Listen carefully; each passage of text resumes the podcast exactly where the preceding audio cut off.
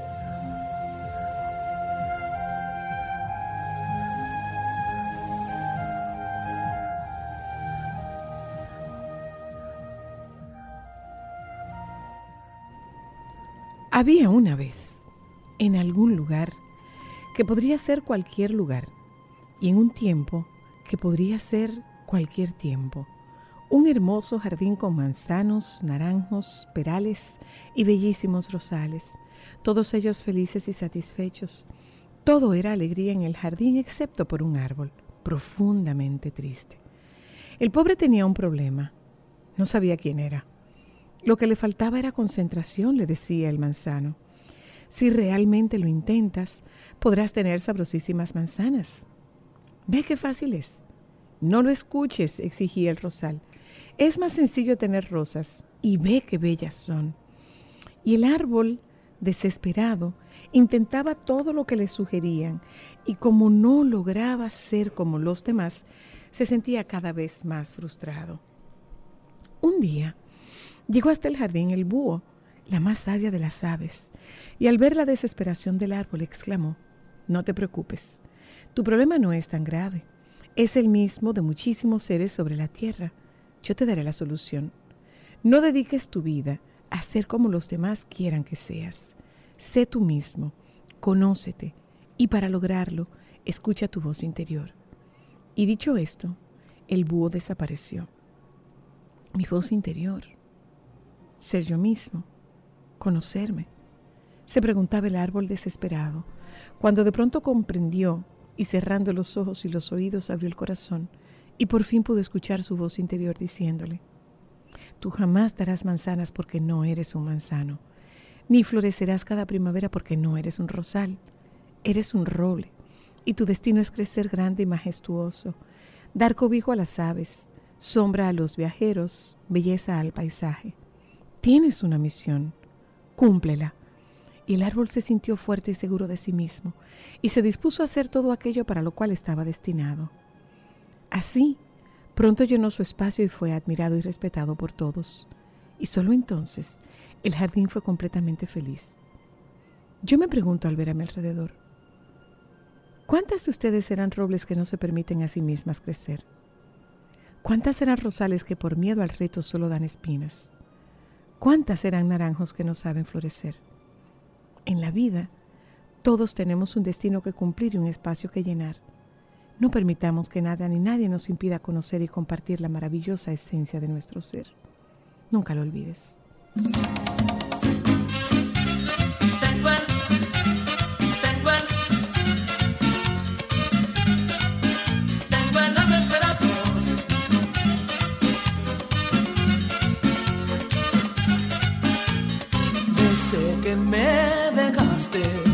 La ventanita del amor se me cerró. Desde que me dejaste, las azucenas han perdido su color. Desde que me dejaste, la ventanita del amor se me cerró. Desde que me dejaste, no hago más nada que extrañarte corazón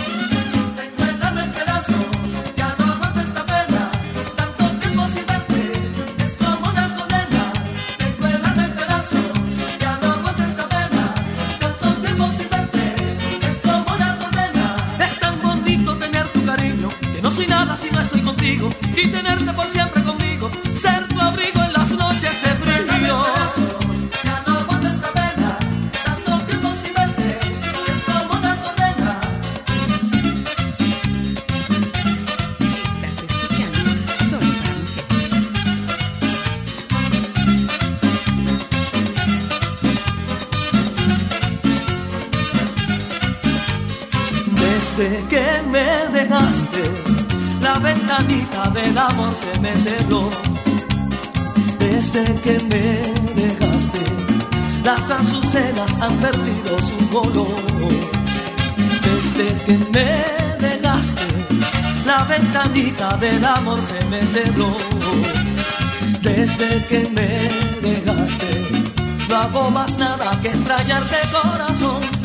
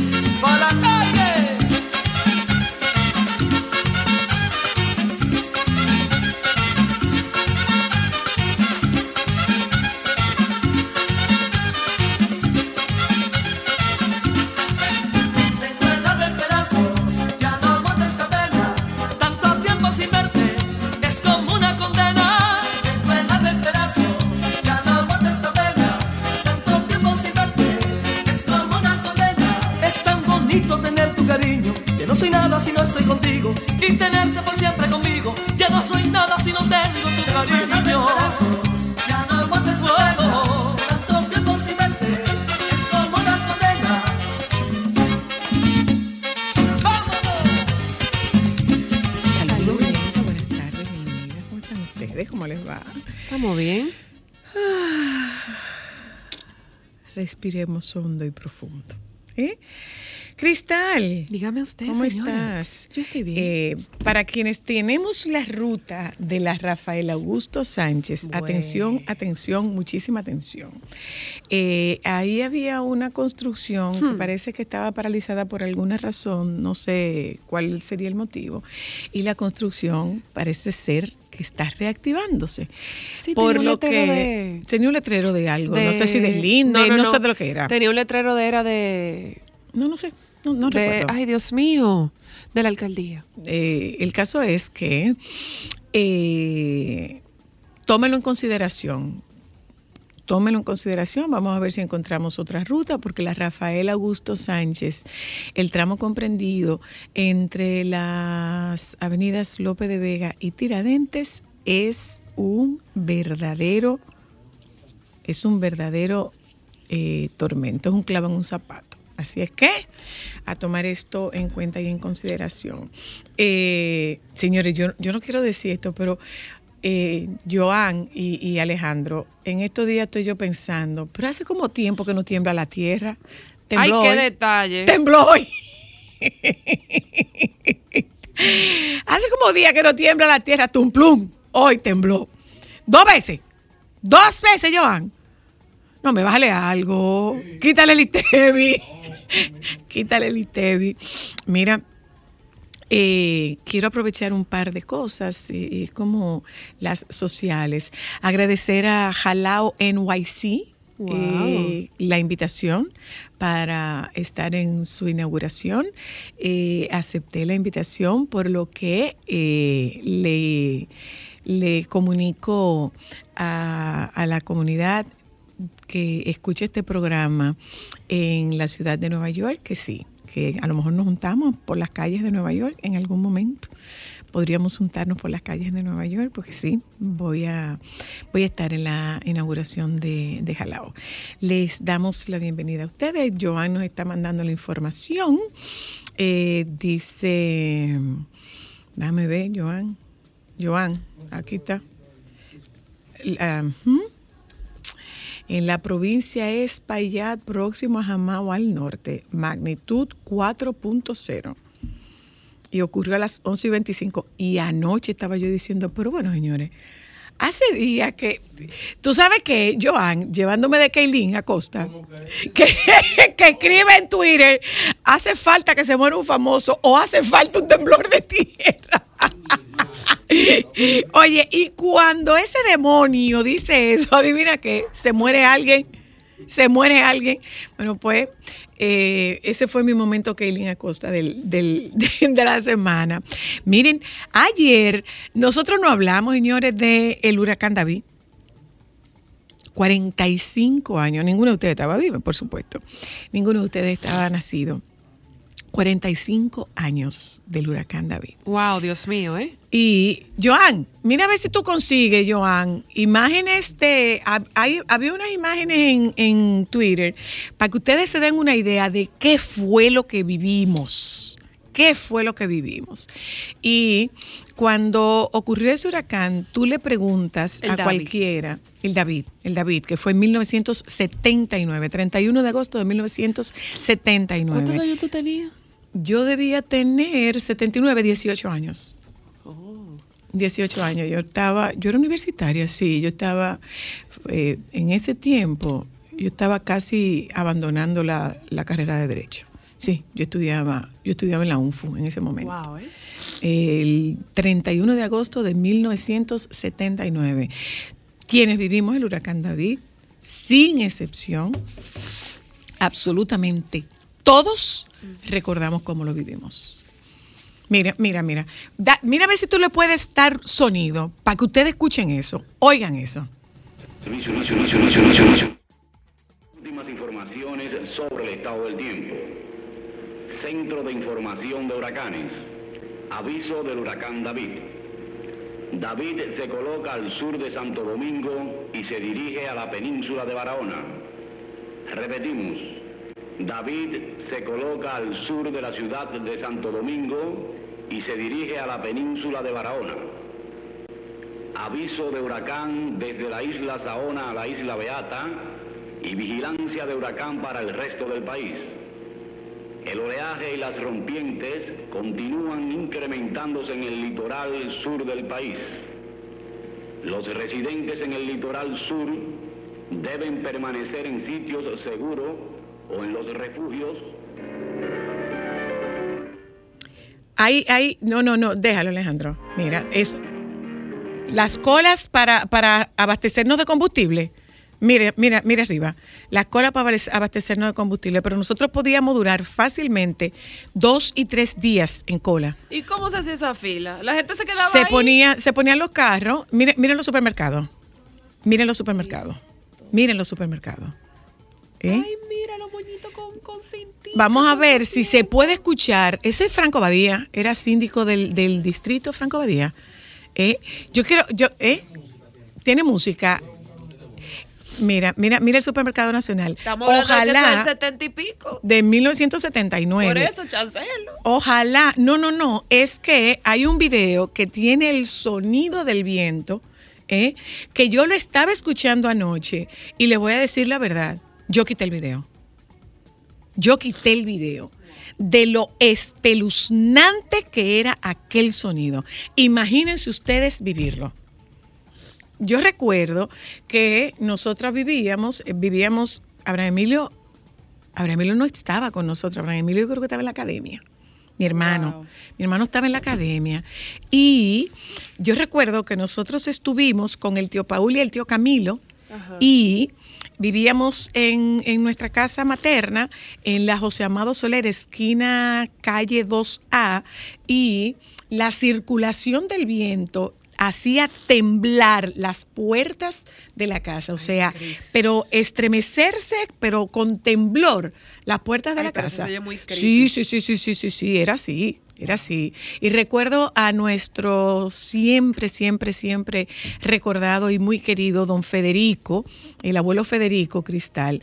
Don Federico Velázquez era catcher de, eh, de los Leones del Escogido y era nuestro vecino. Don Federico era un monumento, un hombre de seis pies y tres pulgadas, enorme.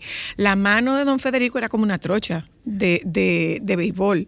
Y yo recuerdo que nosotros teníamos una mata de aguacate y en pleno huracán, don Federico estaba encima del techo de nosotros, limpiándonos el techo de hoja para que no se nos inundara la casa por, eh, por la cantidad de hojas que te había cogido el techo. Ay, Dios mío, no me imagino a mi abuela, está lejos, No, preocupada. eh, me acuerdo que nosotros teníamos una matica frente, la- eh, yo no sé si tú te acuerdas de esa mata cristal que estaba al lado de la cisterna. Sí, claro que claro, ya fue después, eh, mucho después, cuando después que ellas nacieron. Y nosotros veíamos a la mata como, como prácticamente, chichigüita. como se acostaba, como se acostaba. Ahora, Y- resistente ella, mi amor, lo dio todo, todavía hubiera estado los, los aguacates fueron a parar, bueno, a la, Oz. a la Churchill. Hasta Oz, mi amor, seguro. A Kansas llegaron Había los imágenes, encontraste, Joan, había imágenes, señores, de eh, avionetas encima del techo. Eh, sí, encima del techo. eh, acuérdense que la avenida del puerto no estaba abierta. Ustedes recuerdan que eh, eh, fue hace no hace muchos años que se abrió la avenida del puerto. O sea, no se podía llegar al muelle. Acuérdense que llegaba como hasta la subida, por donde está, antes de llegar al monumento de Fray Antón de Montesino, Ajá, no se sí. entraba para allá. Eso se abrió después. Entonces, ahí en el muelle, podía, tú podías ver imágenes de avionetas eh, encima de, en el aeropuerto de Herrera, avionetas encima de los techos y eh, banco- eh, bo- eh, barcos que se quedaron encallados en, en la arena de Sanssouci y pudimos ver, tú sabes que los bancos del malecón estaban en la acera del Banco Agrícola. Bendito Así, así de poderoso fue ese huracán. ¿eh? Oi- Óiganlo con sonido, lo espeluznante que suena eso. Oigan bien.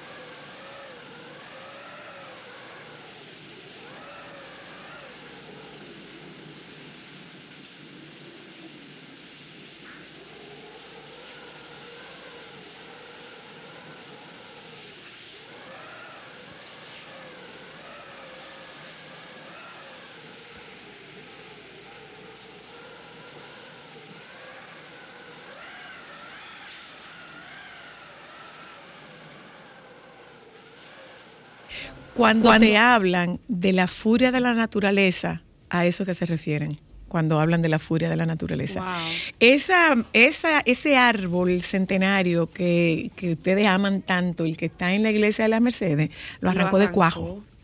Lo sacó Bueno, de y cuajo. después creo que del George tuvieron que reforzarlo también para, para que se mantuviera en su, en Sí, su claro, lugar. Me acuerdo claro. que, le- que tenía unas... Pero ustedes oyeron lo es- ustedes madera. oyeron lo espeluznante. Ay, de yo me acuerdo sonido. de ese sonido, Imagínense, ¿eh? no, Claro, no, no, en el. George. No. Sí, señora. Es que George fue categoría 4. Eso fue categoría durísimo. 5. Eso fue categoría 5. Pero sonaba igualito, lindo. Hola, espeluznante. Buenas. La buena. Yo- Yo dígame. estaba, yo estaba un adolescente bien en esa, en esa época. Y recuerdo que todos los pronósticos era que iba a pasar eh, por Barahona, Ajá. el ojo del huracán. Ajá. Entonces había mucho preparativo y recuerdo también que un amigo le nació una niña ese, ese mismo día y le puso de nombre Dávila por, por David. Ok. Eh, y pero gracias a Dios allá en Barahona eh, como se desvió el huracán de los pronósticos que había eh, solamente sí hubo hubo también mucho mucho daño Mucho daño. Eh, pero eh, lo fuerte fue entre entre San Cristóbal y Baní, por ahí porque se, se metió Claro. el huracán. sí. Ese día, gracias, Sí. tú sabes que ese día operaron de apendicitis a mi amiga Magda Cristina en medio del huracán. Mucha gente recuerda eh, el huracán David con todo el que lo vivió es lo que dices, lo recuerda con mucho ahínco porque justamente yo estaba hablando con mi papá hace unos días de eso y, y él decía que jamás él había pasado por una situación similar. No. Entonces yo, que el que viví fue el George, hice lo mismo que hizo Cristal, hizo, eh, hice la comparación y me dice mi hija, no, No, tiene nada que ver, no, no. nada que ver una cosa con la otra. Lo que pasa es que la referencia que ustedes tienen del máximo huracán es Eh, George, George, pero, exacto. pero no, pero no, no, no, no, no, no. Y después y David, honestamente y prefiero des- que esa sea la referencia. Y no después, más, ¿eh? gracias, igual. Y después de David entró la tormenta Federico, que lo que dejó David se, Se lo se lo Federico. acabó de dañar Federico. Federico Hola, hello. Soy la. Tú sabes que en Miramar, que los postes eran de cemento, no quedó un solo parado. Y el mar sacó roca del tamaño de un carro, la tiró a, a la Washington ahí. Pero acuérdate Y- de y- que acuérdate de que los bancos del malecón estaban del lado del Banco Agrícola. Sí, no, que lo arrancó todo. Lo Y arrancó. yo recuerdo, y yo recuerdo que nosotros abrimos una puerta para entrar agua a la casa. Y le y tuvimos que meternos como entre 10 para poderla cerrar. Que no podíamos sí, sí, puerta. sí, sí, sí. Ay, ay, Sí, ay, fue, ay, qué- era, era. miedo. Hola, hello. Sí, buenas tardes, buenas Buen- tardes. buenas. Acabo, acabo de sintonizar ahora la emisora y de verdad quiero hacer un comentario en el sentido de que me gustaría que algún día podamos tener cultura y también conciencia acerca de- del tema de los huracanes, porque Bueno. ciertamente estamos en el trayecto de ellos y de verdad, por ejemplo, el caso de, de esas familias que se alojan en la zona cercana a ríos, A los ríos. ca- cañadas, etcétera. Eh, y también, por supuesto, eh, sin, sin, sin irnos a la política, que el Estado cumpla su rol, es decir, no permitir que esas personas se alojen ahí. Mira, tú sabes sí. Que, tú que sabes que nosotros hemos hecho y lo hicimos la última vez, si no me equivoco, con el general, eh, con el general Méndez. Hablamos de un tema de, de lo que culturalmente representa esto para nosotros. Hay gente a la que le ha dado mucho, han- le ha, le ha tomado mucho esfuerzo y le ha dado mucho trabajo conseguir lo suyo y prefieren quedarse cuidando lo suyo, Eso como ellos, como dicen. mueran. Y, eh, por ejemplo, en, en países más avanzados que nosotros, en Estados Unidos, la evacuación es obligatoria. Aquí, Correcto, correcto. aquí no perdona, perdona, aquí no pasa eso. De hecho, aquí pueden evacuar una, una zona y hay gente que se devuelve porque es, es, es el arraigo con lo que es, con lo que es suyo. Eh, no es Claro. necesariamente lo material, es, es, es a lo que se vincula, es a lo que se afianza. Claro, no, y lo que, y lo que le, es el no, arraigo. y lo que le, no, y uno lo ve, Zoila, quizás desde su posición dice, pero caramba, pero La vida que- vale más.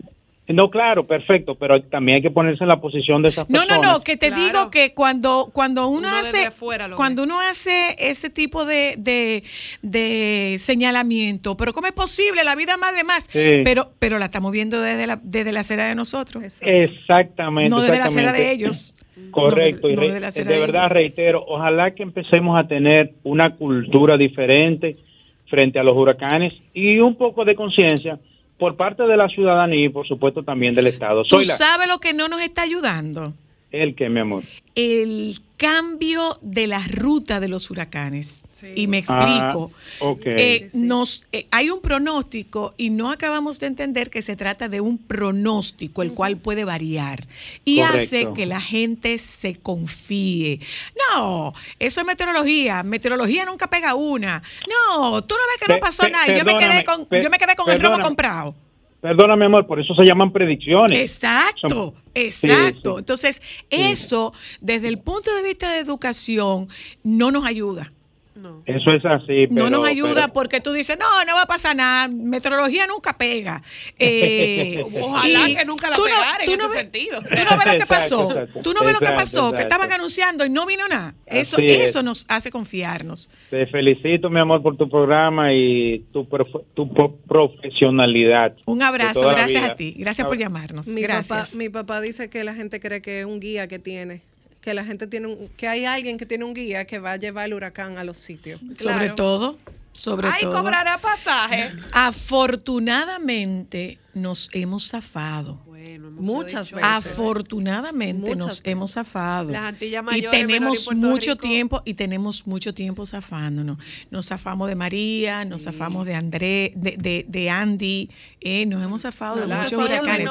Pero Rico también no han tenido tanta suerte. pero también pasa una cosa, o sea, nosotros estamos hablando desde aquí, pero hay zonas del país que no han salido tan bien parados. El país no se circunscribe exclusivamente al Gran Santo Domingo. ¿Mm? Somos mucho más que eso. Bueno, gente, nosotros nos vamos a publicidad esta tarde. Nosotros tenemos un programa súper, súper, súper interesante. Eh, diría que nosotras estamos, junto con nuestro productor, estamos como muy adelantadas. Y me explico. Ayer hablábamos del calentamiento de los dispositivos electrónicos.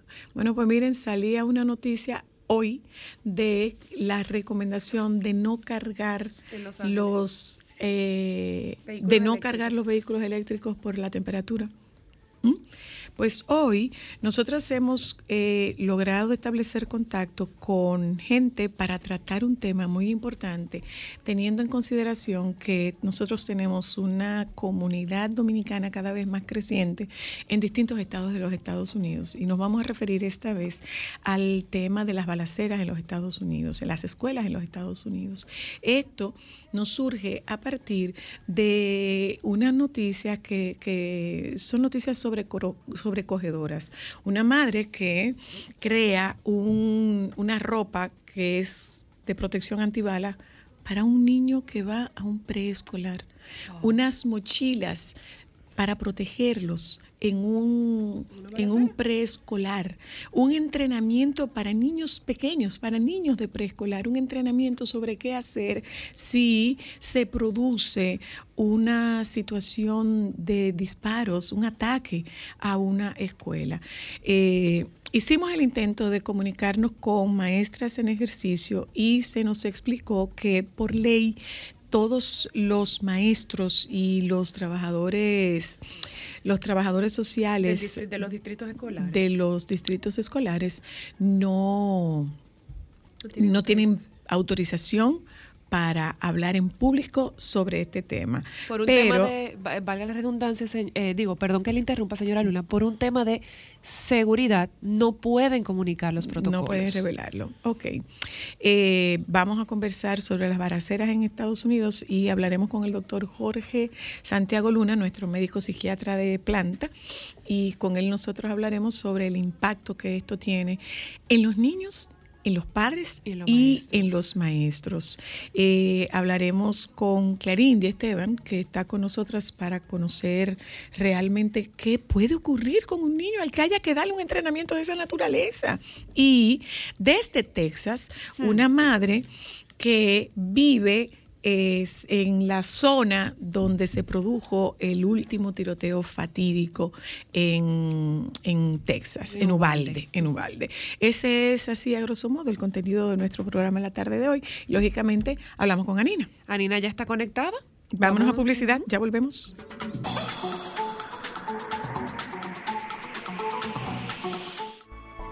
Demostrar que nos importas es innovar. Es transformarnos pensando en ti. Es responder a tus necesidades. Por ti. Por tus metas. Por tus sueños. Por eso trabajamos todos los días. Para que vivas el futuro que quieres. VHD. El futuro que quieres. Momentos solo para mujeres. Hay algo que se llama revelador de plata. La patita rosada. Eso es fantástico. ¿Por qué? Porque Ah, Sí, tú, que se quede el color. el niño se cepilla y tú le pones su revelador de placa. Se lo puede poner antes o después. Una preguntita, ¿dónde yo puedo conseguir eh, la pastillita de reveladora de placa? Porque yo tengo una señora que yo siento, ella va aquí al lado mío, yo siento que ella me engaña. yo siento, sí, mami, yo me Mito cepillé location ya. de los dientes. ¿Que dónde compra la pastillita? En cualquier farmacia, O dale un revelador de placa. un helado de colores. Un helado de frambuesa. En los cepillos yo lo dejo sumergido en un envase con vinagre blanco, es recomendable. Yo nunca había escuchado eso. Ok.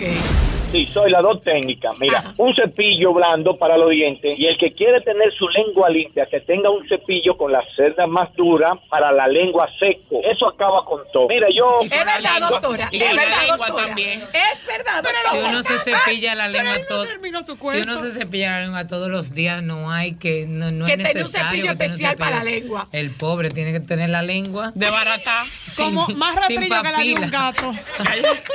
Gata ahí. Momentos solo para mujeres. Porque lo primero es lo primero. Delante de una feliz pareja siempre hay unos gandules guisados con coco o un sabrosísimo mono de gandules y detrás una sabia y tradicional herencia para cocinar tan sabrosos platos. Porque ella siempre tiene delante los gandules la famosa, verdecitos, frescos y con coco. Porque lo primero es lo primero. De la famosa, claro. Y la famosa, lo más natural. Calidad avalada por ISO 9001-2015. Seguimos contando contigo y tú con nosotros, brindándote experiencias inolvidables, manejando largas distancias de la mano.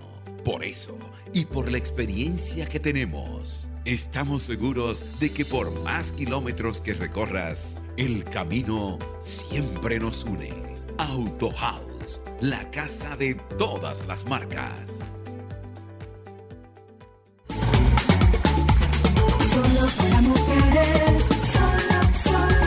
Cuéntenos un poco de cómo les está yendo con el tema del forrado de los libros. Eh, yo no forro libros, aunque las exigencias del colegio, ellos los exigen, pero es que para mí yo no le veo el sentido. Preservar el, li- el libro. No, pero es que, es que el libro, por ejemplo, lo cambian todos los años.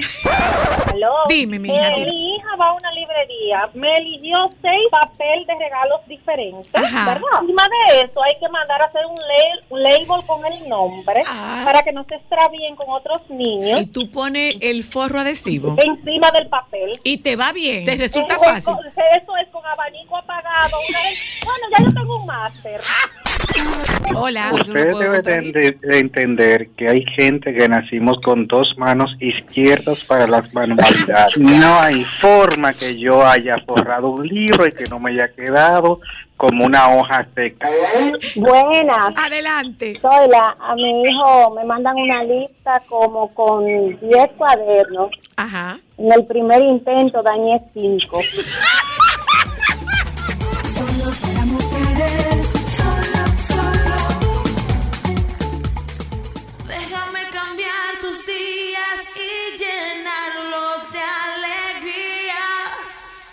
Solo para mujeres.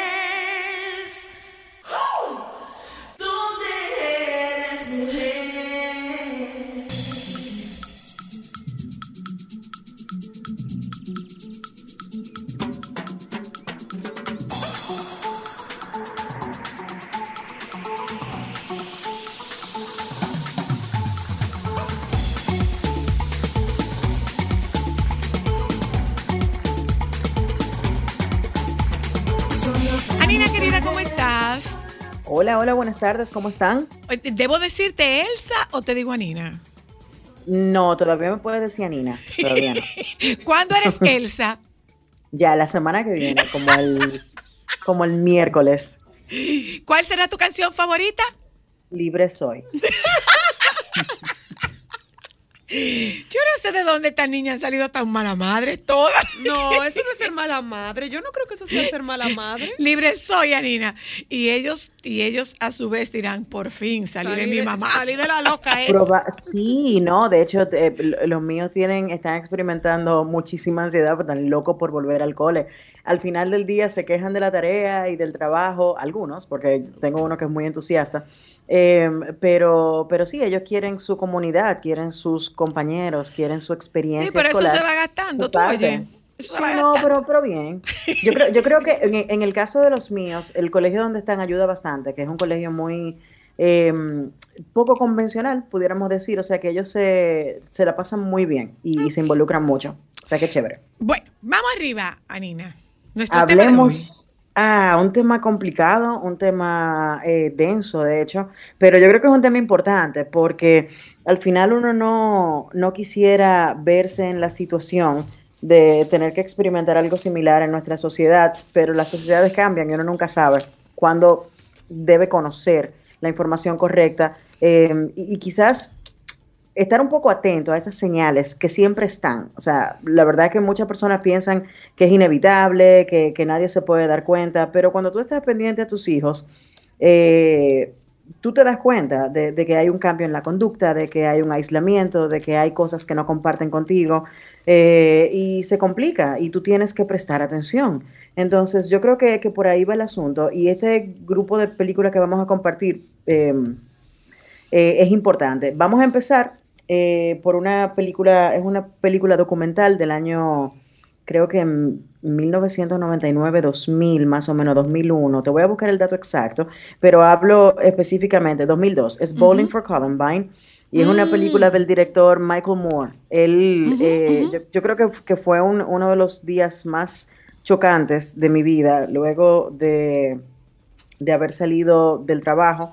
Estoy en la casa preparándome para irme a la universidad y me topo con las noticias en todas partes de este, de este tiroteo masivo en la ciudad de Columbine, en Colorado, y lo vimos en la televisión y era la primera vez que veíamos algo así en nuestras pantallas, todos estos niños saliendo de la escuela eh, ensangrentados y muchas personas que perdieron la vida. Y fue un evento muy chocante, yo creo que a nivel mundial. No solamente fue para la sociedad americana, porque si bien habían existido casos en el pasado, yo creo que nunca lo vimos, no habíamos visto a la prensa perseguir una historia como esta y, y ponérnoslo tan en la cara. Y fue muy chocante como sociedad. Y el documental de Michael Moore lo que busca es explicar no solamente el estado mental de estos chicos, de Dylan Klebold y um, no recuerdo el nombre del otro chico, eh, sino también explorar las circunstancias sociales y las leyes de, armas en los diferentes estados y cómo algunas son demasiado laxas. Fíjate que es un flagelo que viene golpeando a la sociedad norteamericana desde entonces de manera recurrente y no pretende detenerse. O sea, cada año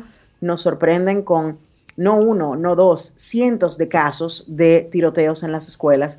Y, la verdad es que es, lamentable, pero el documental te presenta, te presenta muchos elementos eh, que pudieron haber incidido en el estado mental de estos dos chicos que terminan haciendo esta masacre.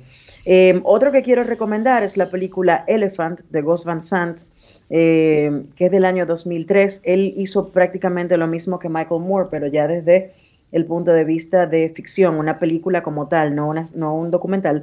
Él quiso hacerlo en primera instancia para la televisión, en una serie eh, que se pasara semanalmente. Sin embargo, eh, no le dieron la luz verde porque pensaban que las imágenes de violencia en la televisión podrían ser demasiado muy fuertes, crudas. Muy crudas. Y Gus Van Sant, que es un director que suele hacer películas eh, con un tratamiento muy, eh, muy particular, pues asumió este tema precisamente explorando el mismo tiroteo de los eventos que se llevaron a cabo en Columbine y, y bueno, tratar de, de presentarte estos dos personajes y cómo, eh, y cómo fue el proceso hasta llegar a la masacre que, que cometieron ese día.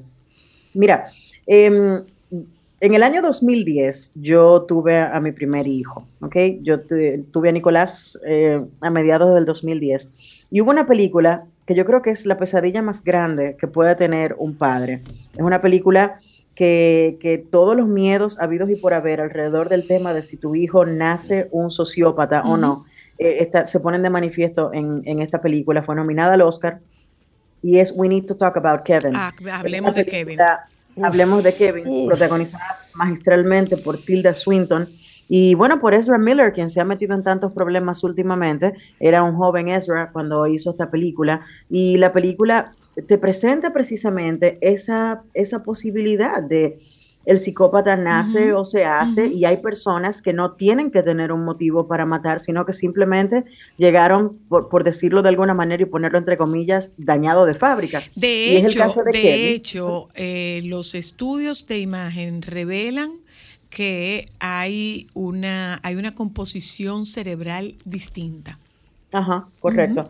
Entonces, esto es lo que explora esta película. Este chico que desde que nació, este bebecito, pues aparentaba hacerle la vida imposible a su mamá. Sin embargo, se comportaba como un, per- como un perfecto niño eh, de cara a su padre y a todas las otras personas. Entonces, su madre como que terminó no, dándole, no haciéndole mucho caso a, esa sensación que ella tenía de que había algo que sucedía, que estaba mal con su hijo. Eh, y él termina entonces cometiendo no un tiroteo, en este caso fue un, un arco y flecha.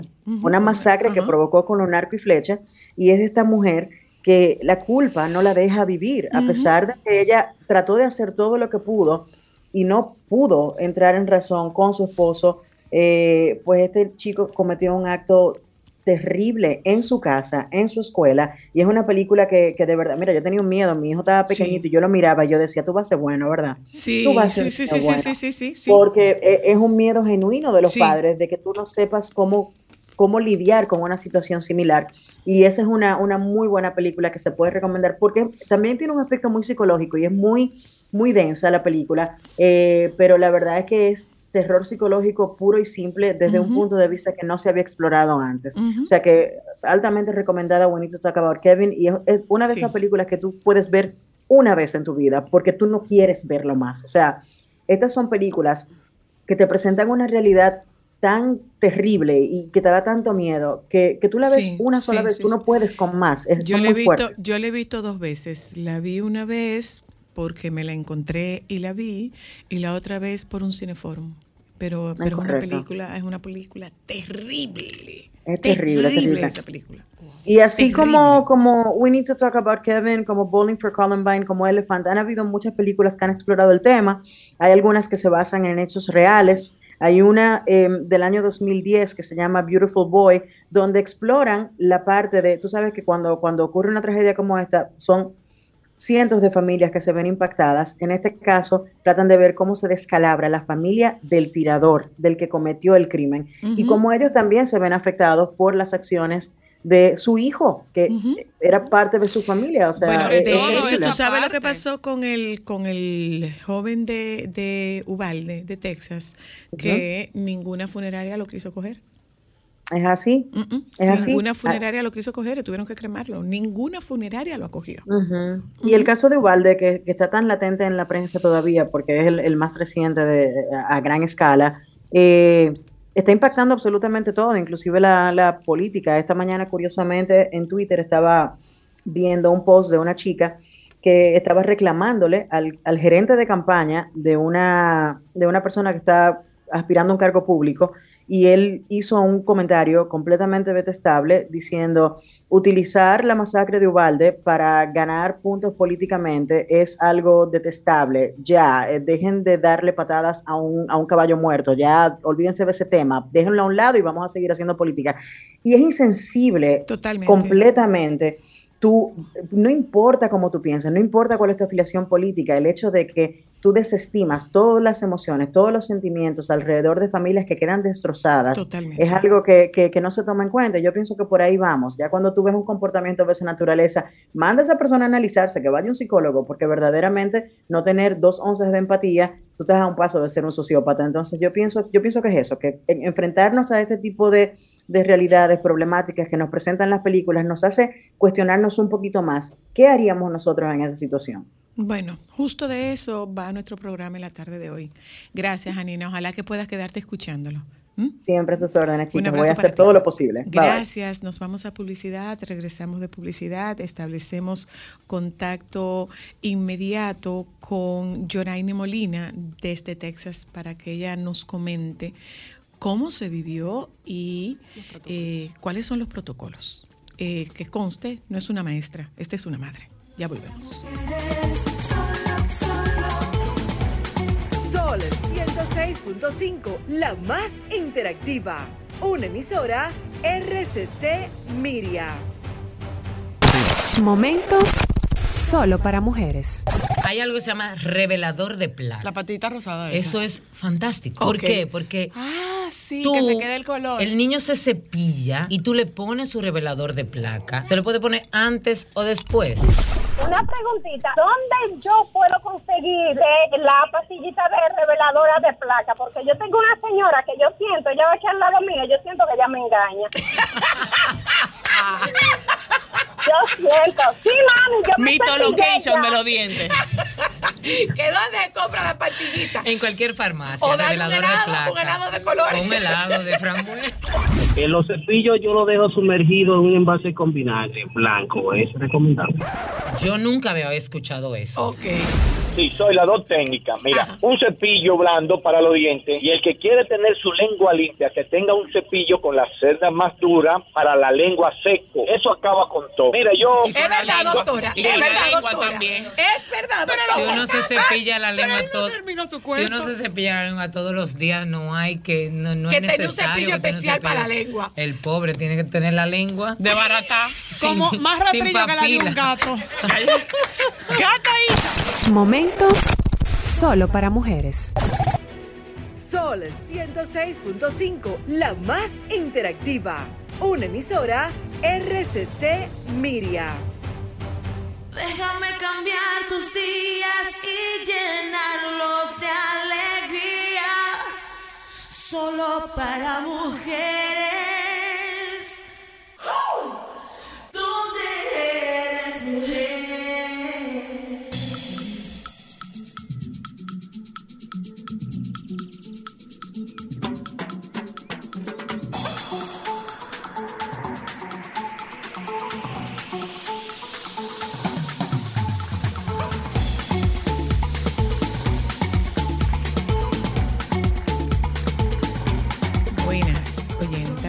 otra vez. Si ustedes establecen contacto con nosotras en este momento, este es, esto es solo para mujeres. El contenido que tenemos a partir de este momento es hablar sobre las balaceras en las escuelas de los Estados Unidos.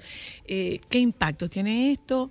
El, tener que entrenar a unos niños para guarecerse en caso de que su escuela sea sea víctima de, un ataque, eh, la ropa para niños, que es ropa de protección antibalas, mochilas antibalas, o sea, como que de repente usted dice, no, pero que eso no puede ser posible. Bueno, pues sí, sí es posible. Nosotros establecemos contacto en este momento desde Texas con Yoraine Molina. Yoraine Molina es una madre que vive eh, cerca, eh, vive en este, en este condado, en, en la ciudad de Ovalde, mejor dicho, y ella conversará con nosotros sobre los protocolos. Establecimos que habíamos, eh, eh, eh, habíamos hecho el intento de conversar con una maestra en los Estados Unidos, pero nos explicaba que por ley está prohibido dar cualquier tipo de información concerniente a los protocolos oficiales que se aplican en las escuelas, no importa el estado donde sea. Eso se le da exclusivamente a la policía o lo da la policía a los medios de comunicación cuando se presenta alguna situación, pero que an- mientras tanto esta es una información absoluta, total y completamente confidencial, por lo que lo que estamos escuchando es el testimonio de una madre.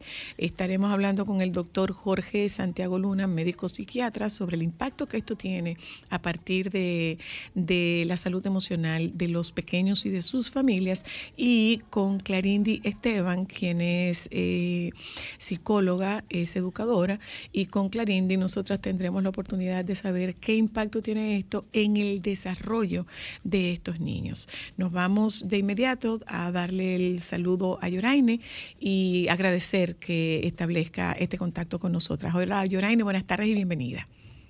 Buenas tardes, muchas gracias. Eh, gracias por recibirme aquí. Eh, para mí esto es un tema muy importante y creo que es un tema que muchas personas deberían escuchar porque no es solamente, como ustedes hablaban anteriormente, no es solamente lo ocurrido, sino lo que viene después de lo ocurrido, lo que se queda en esas casas, tanto del tirador como de las, de las víctimas.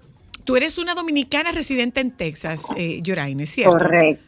Sí, ¿Hace correcto. cuánto tiempo tú estás residiendo en Texas? Un poco para contextualizar esta conversación. Y si tienes hijos pequeños. Sí, tengo 10 años ya aquí en Texas. Tengo tres hijos, uno de 13, 8 y 7. Ok. Eh, sí, ¿Tus hijos van a la escuela? ¿Van a la misma Correcto, escuela sí. o van, por, por las diferencias de edades, van a, a escuelas escuelas, diferentes. diferentes? correcto, sí. Ya aquí se separan por cursos. Eh, está lo que es el elementary, el middle school y el high school. El, van, los dos pequeños están en la misma escuela y ya el grande está en una escuela separada, obviamente, por la edad y por el curso. Una, una pregunta, eh, eh, Yoraime.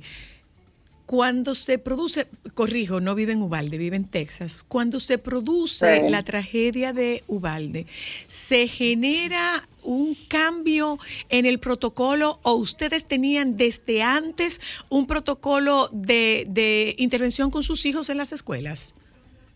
Sí, sí, no, claro, porque ahí te iba a explicar. Aquí, por lo menos, cuando los niños empiezan las escuelas, dado que ya han habido tantos tiroteos alrededor de, Estados Unidos completo, a los niños desde que entran en kinder, o sea, cinco años, cinco o seis años, les explican qué hacer. Ellos no lo pueden compartir con sus padres porque es un protocolo de la escuela y se supone que no lo pueden compartir porque el bad guy, el chico malo, puede estar escuchándolo en algún momento.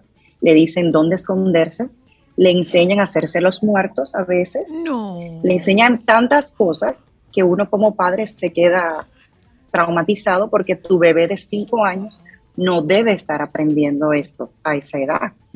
Y, por ejemplo, dependiendo del grado, le van diciendo, "Y tienes que encontrar la salida más cercana. O sea, es un sistema, como digo yo, claro, es por su protección, pero a la vez es muy traumático, porque un niño no, no va a analizar la gravedad de la situación, no la va a entender, Claro. no la va a entender. ¿Y lo comparten o no lo comparten estos niños?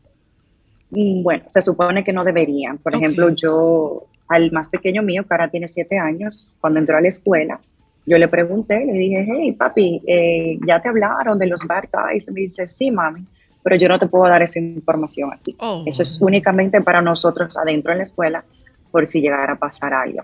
Una, una pregunta. Yoraine, eh, porque obviamente durante este proceso que están, wow, qué difícil esta conversación, la verdad. Sí, Yo estoy muy difícil. engranojada, eh, Sí. porque una cosa es lo que ellos van a aprender en la escuela, pero cómo tú como papá puedes prepararte y tener las herramientas para tener una conversación tan difícil como esta, que tú sabes que a esa edad un niño debe jugar, preservar su inocencia y no tener que afrontar la realidad de que hay gente Y- y- mala y que otra- los puede Y lastimar. en ese mismo orden, Yoraine, en ese mismo orden, eh, después que pasa esto, tus hijos tienen acceso a información de lo que ocurrió, ustedes en casa han tratado este tema y qué pasó, cómo, cómo- qué confianza tienen ustedes de permitir la, la ida de sus hijos a las escuelas cuando se supone que la escuela es un lugar absolutamente seguro y se convierte en un lugar de alto riesgo. Bueno, mira, yo hablo de mi experiencia. Yo vivo traumatizada y vivo con el corazón en la boca.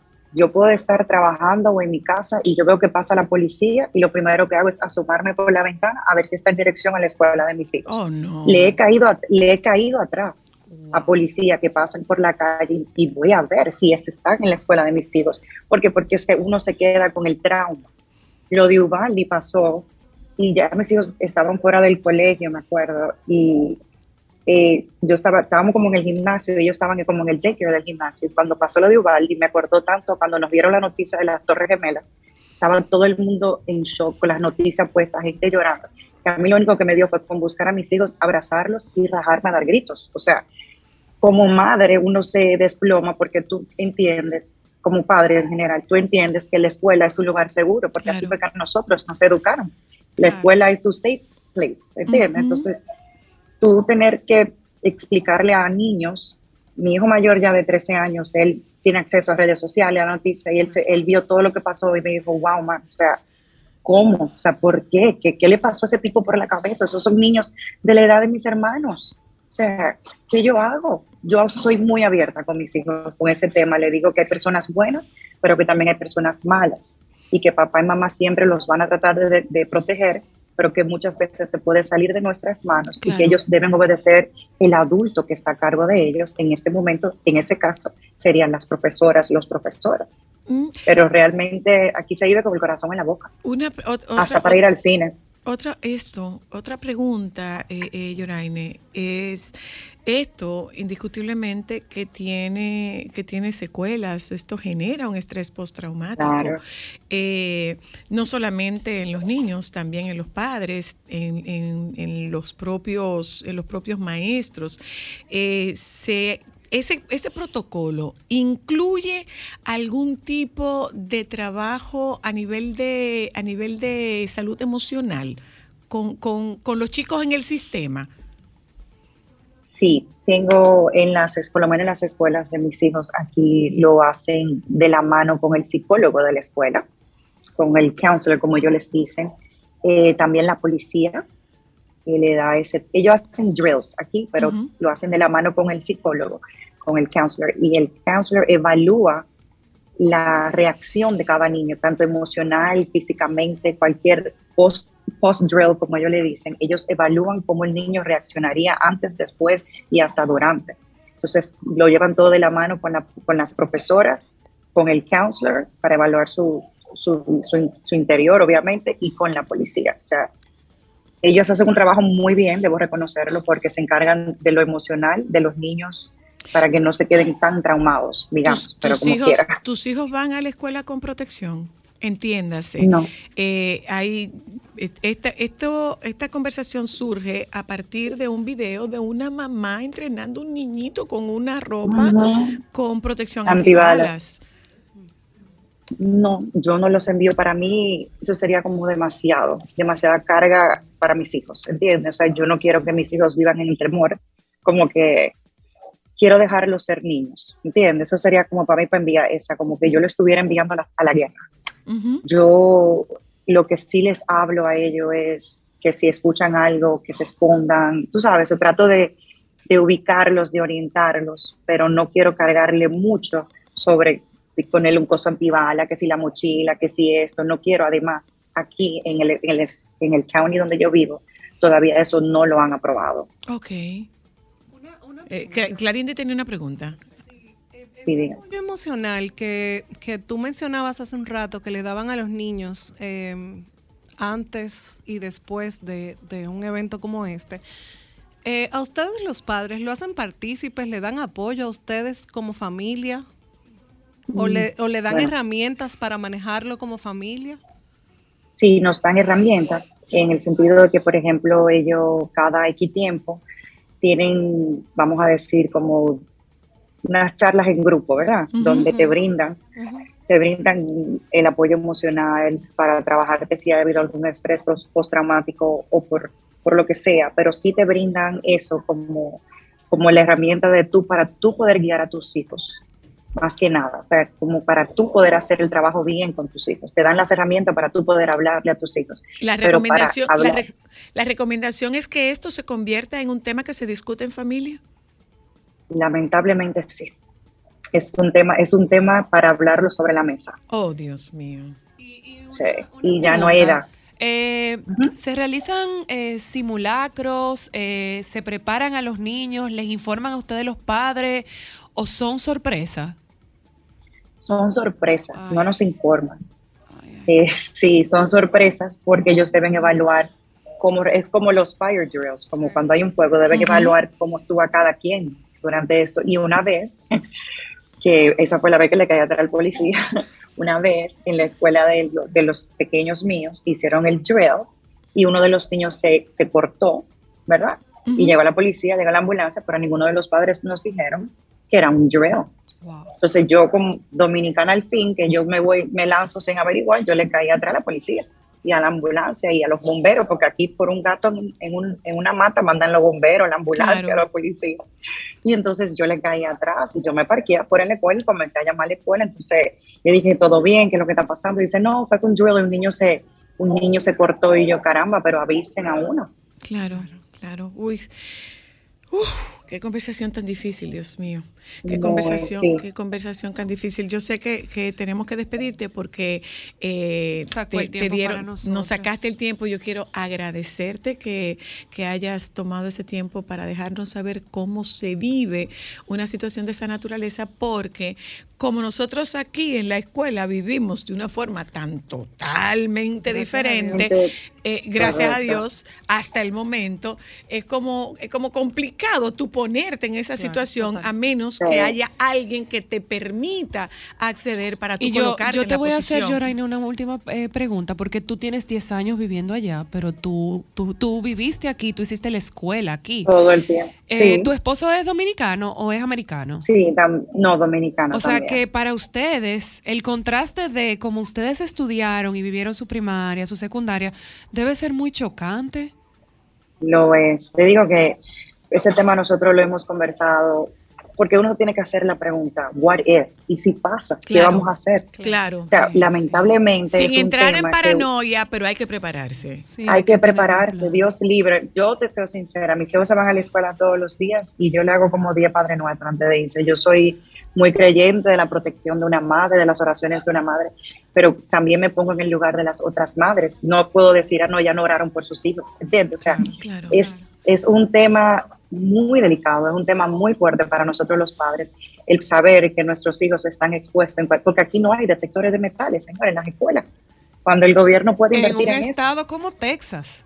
Exacto, que aquí las armas, es un tema político lo de las armas, Sí, perfecto, claro, claro. pero aquí las armas, no hay control de armas, señora, aquí cualquiera puede comprar un arma en el supermercado.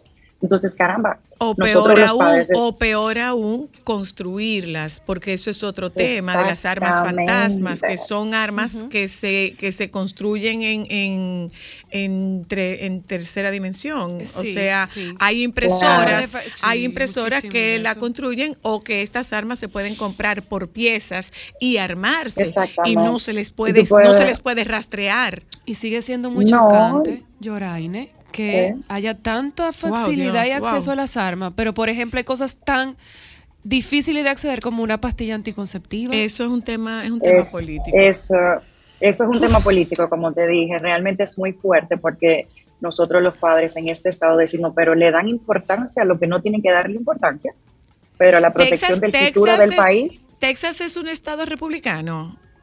sí. Te, te, te- explico por qué sí. hago la pregunta. Eh, yo tengo unos pacientes en, en Nueva York que querían comprarse una casa. Y para comprarse una casa, ellos tienen que tomar en cuenta Sí. si el estado donde ellos van a comprar la casa es demócrata o es republicano. Sí, Por el eso, tema de las armas. Por el tema de las armas, correcto. Si es demócrata Sí. o es republicano. Por el tema de las armas. Los, sí, es lo que te dije, las armas son tema político, es lamentable porque yo entiendo que el futuro, que son los niños, no deberían verse involucrados en esto. Claro. Debería haber más control, por lo menos por ellos, porque un adulto se puede defender diferente, ¿tú me entiendes? Claro. Pero un niño, un niño inocente no tiene la capacidad de reaccionar cuando ve una pistola, puede pensar hasta que es de, re- que es juguete. Claro. Yoraine, gracias. Yo espero que esta conversación te haya servido para descomprimir un poco toda esa aprensión que te produce enviar tus hijos a lo que se supone debía ser su lugar seguro. Gracias. Muchas gracias a ustedes por permitirme expresarme. Acá estamos. Nos vamos a publicidad, abrazo. regresamos de publicidad y hacemos la evaluación desde el punto de vista eh, emocional con el doctor Santiago Luna y del tema del aprendizaje. O sea, como a un niño tú le vas a decir que te meta debajo de una mesa o que te hagas el muerto. Santo Dios. Vamos a publicidad, ya volvemos. Sol 106.5, la más interactiva. Una emisora RCC Miria. Déjame cambiar tus días y llenarlos de alegría. Solo para mujeres. ¿Dónde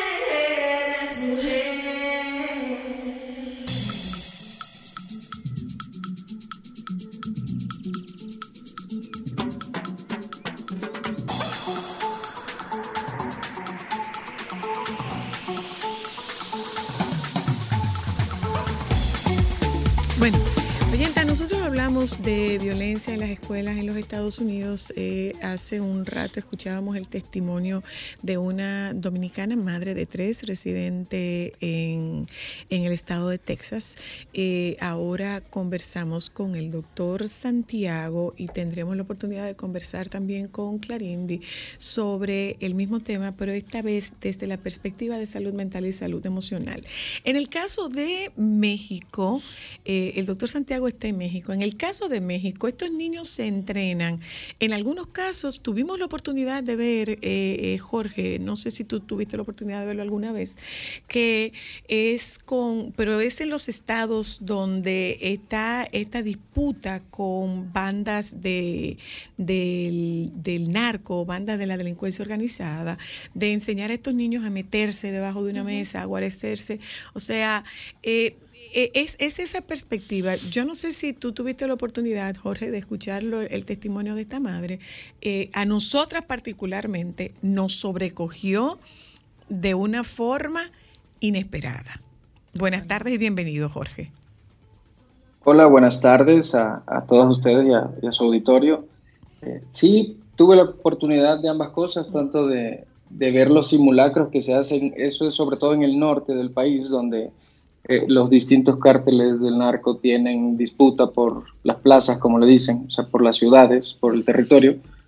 Eh, y, y, también pude escuchar el, el testimonio de, de, la señora Yoraime, que me parece que resume, eh, ejemplifica muy bien de, de, lo que voy a hablar, de hecho. Mm.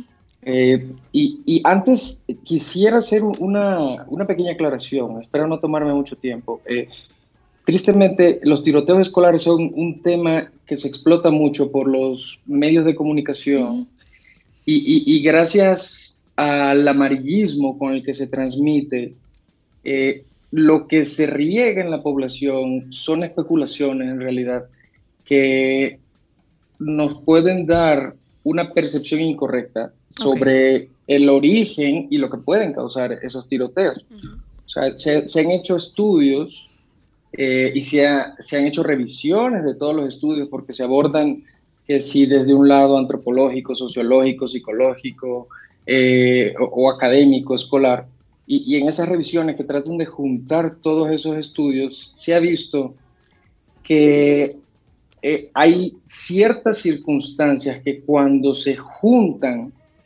son las que producen entonces estos tiroteos. Sea, si bien como comentaron en un inicio sobre ese, ese análisis de, de, de, la película, tenemos que hablar de Kevin, uh -huh. eh, que, que, me parece una película maravillosa, eh, increíblemente terrorífica, sí. por, por, la forma en la que el director logra eh, da, darnos a ver todos los datos de, de, que en efecto Kevin es, es un psicópata. Sí, sí lo es pero no nos podemos quedar con la idea de que los tiroteos escolares son eh, perpetuados solo por psicópatas. Eh, porque está, eso aquí, nos daría... Aquí está con nosotros ¿Sí? Clarindi Esteban. Clarindi Esteban es, es eh, psicoterapeuta y tiene maestría en educación, en educación inicial.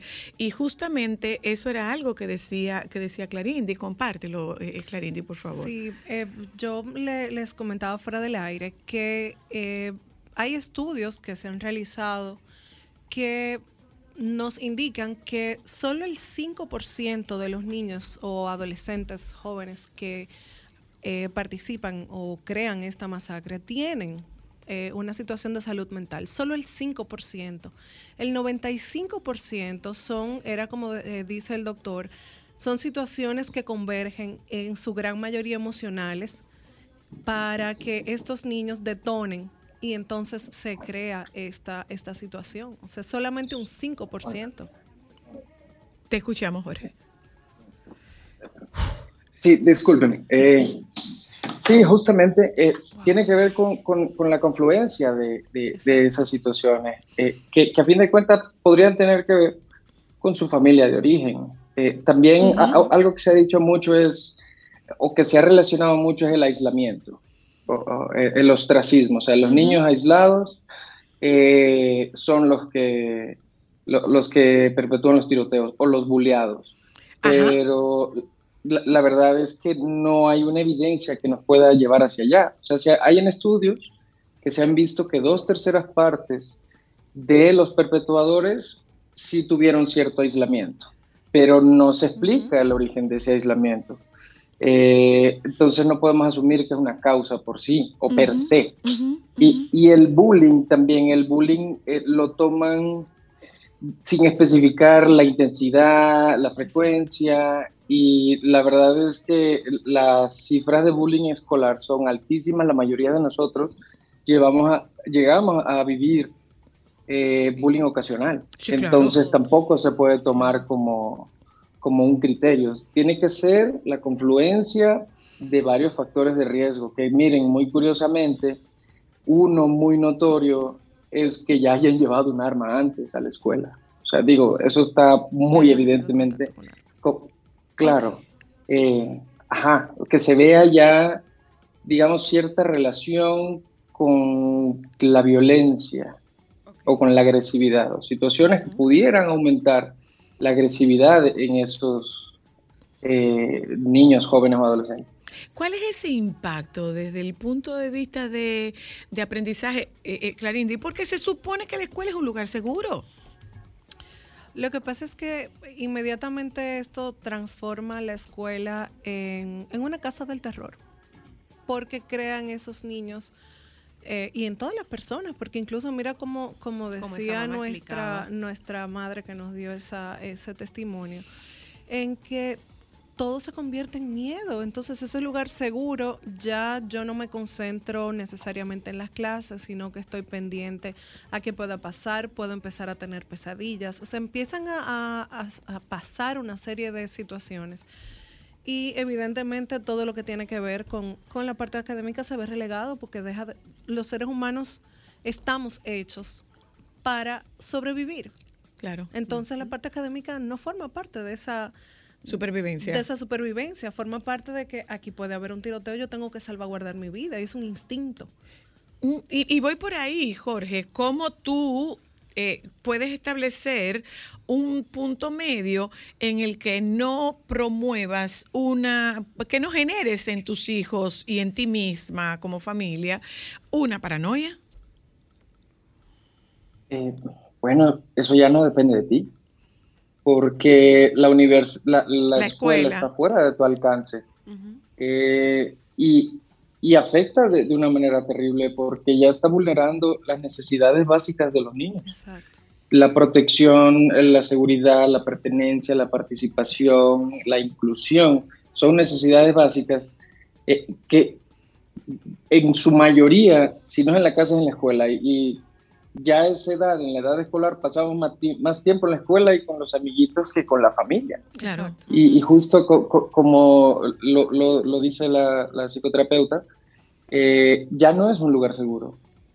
Entonces ya, si no es un lugar seguro, no se puede todo lo demás. Y o no se afecta todo lo demás. Una pregunta, eh, Claro. Clarindi. Uy, Dios, porque qué tema. por este mismo terror que pudieran tener los papás y los mismos niños de no querer volver a las escuelas, Por supuesto. ¿Qué tanto ha aumentado eh, la opción de que la gente haga escuela en el hogar o, o lo que se conoce en, en inglés como homeschooling? Ajá. Y, y- Porque y, eh, evidentemente- Perdona, pero ahí estamos hablando del aislamiento Exacto, y, y ahí y una disminución considerable de la socialización, Jorge. ¿no? Entonces ahí va mi pregunta al doctor Totalmente. Santiago y qué consecuencias por un papá querer proteger a su hijo de este ambiente puede tener en su salud mental el aislarlo de los amiguitos y de la socialización. Sobre todo que, que no lo puede mantener en una burbuja permanentemente, ¿no? Eh, se, se- se desarticula, por decirlo de alguna manera, todo el proceso de, de crecimiento de una persona si se altera el proceso de socialización. O sea, el- de una forma, digamos, muy simplista, eh, como madre, como padre, la función es que mi hijo se, se arriesgue, se aviente a esa socialización, que conviva con otras personas y a la vez yo darle las pautas normativas de cómo se vive en una comunidad. Entonces, eh, las normas ya están cambiando, no las tenemos a la mano, ahora mismo no sabemos cuáles son, porque a como se vaya modificando esta situación, se va a ir modificando también toda esa normativa y obviamente si ni siquiera quieres salir de tu casa, ya toda la socialización está alterada y eso es parte fundamental para la formación de tu, de tu carácter, de tu desarrollo como persona en general.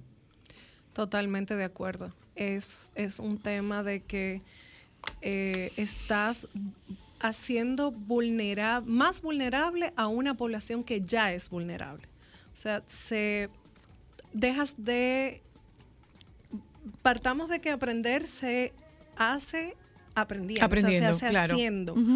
Cuando tú sacas al niño de su contexto, de- del contexto donde debe, debe estar, automáticamente haces que ese niño deje de aprender o le robas la oportunidad de aprender a comportarse en una sociedad, de, de- de socializar con... Bueno, di- lo podemos decir, De Jorge, manejar las Lo podemos decir, emociones, Jorge además. y Clarindi, eh, de alguna manera, aunque con una, con una intención completamente diferente, estos dos años de aislamiento fueron una especie de ensayo sobre la trascendencia de ese aislamiento para, para esa población, ¿o no?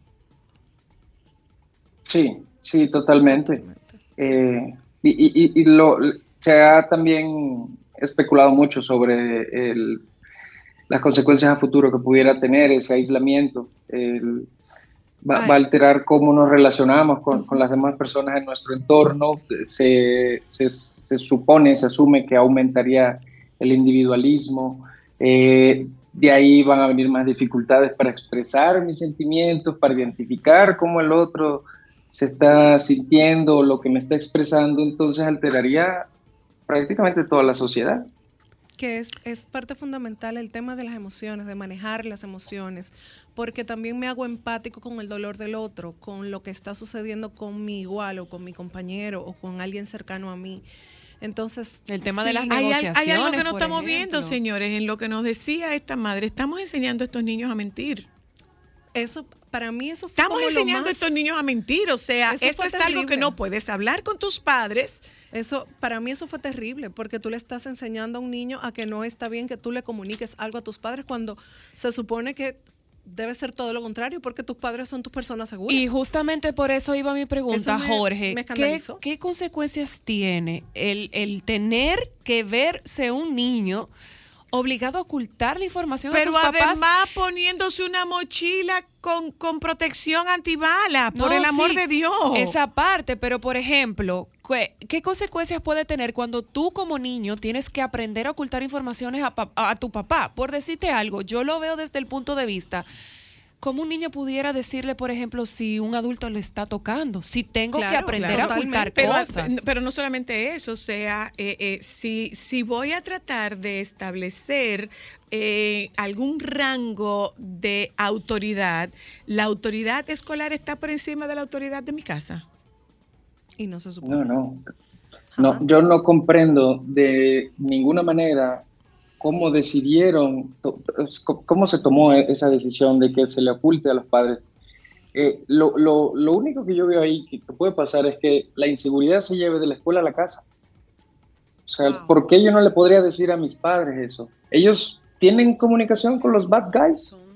O- o si yo se los digo, me pongo en riesgo.